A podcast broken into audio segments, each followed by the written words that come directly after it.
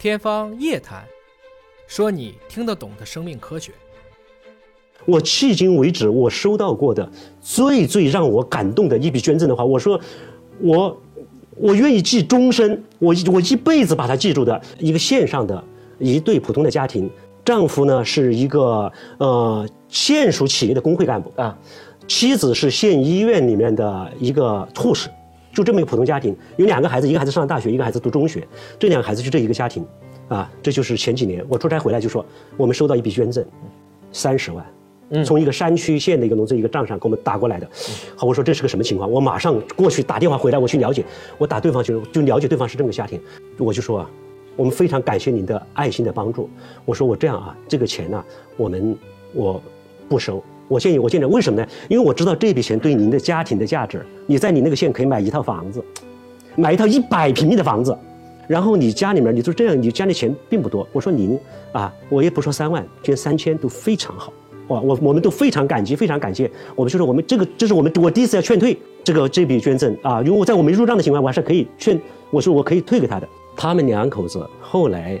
就说，他说陈老师，你不要啊，这想多了。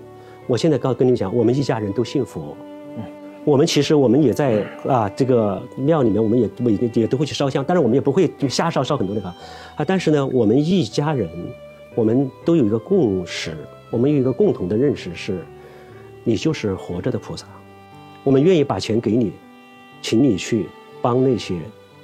啊需要帮助的人。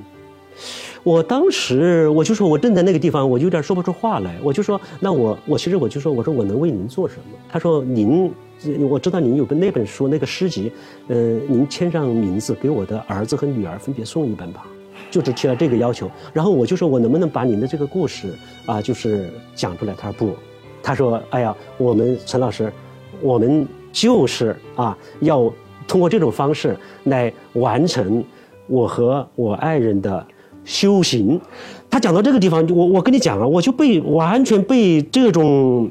被这种一种巨大的力量温暖到支撑到，我觉得我可能我这一生都要带着他们的力量，带着他们的希望，带着他们对这个社会美好的期许，他们觉得说，他们认为我做的事情是有效率的，他们认为我做的事情这个道是正的，他愿意相信我，这种信任完全是陌生人，而且你要想啊，他们家这样一个家庭捐出来的这个三十万。我说还有很多，我说你看吧，我说一些很多，如果他是农民，一个快递小哥，我有一个快递小哥，我看他那个那个一个状态，南京的一个一个山区农村去在那个做快递的小哥，他成为我们的月捐人，每个月给我们捐钱之后，然后